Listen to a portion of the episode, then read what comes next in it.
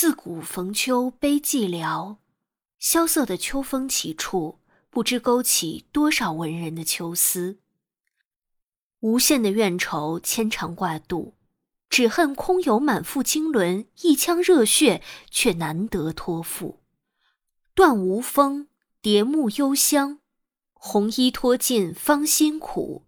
一池清河，错过了浓浓的夏日，便似如花少女，辜负了最好的年华，只得默默叹道：“当年不肯嫁春风，无端却被秋风误。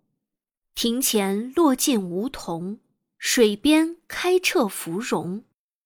凉意渐浓，目睹繁华落尽，口中低吟。”一生无叶，一生秋，一点芭蕉，一点愁。浓浓的秋意背后，一丝莫名的酸楚涌上心头。羁旅他乡的游子，在浅淡的灯花光影里，默默泣诉愁思。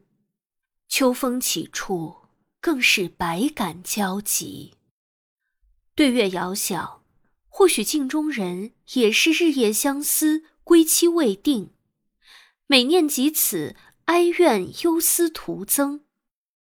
秋风乍起，对镜梳妆，却是光景这般，莫道不销魂。帘卷西风，人比黄花瘦。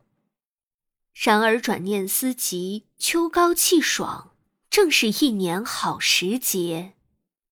空山新雨后，天气晚来秋。秋天的夜晚，月光明润，空气清朗，沉醉在诗情画意之间，每每让人心旷神怡。文人之思，才情生发，往往下笔如神。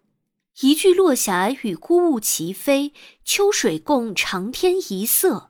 便将秋日之景描绘的淋漓尽致。一年好景君须记，最是橙黄橘绿时。纵使惆怅满怀，不妨重整行囊。踌躇满志，或许山重水复之处，别有一般景致。秋日正浓，不如且行且珍惜。吟一首《秋阴不散双飞晚》。留得枯荷听雨声，作为千古绝响，好不惬意啊！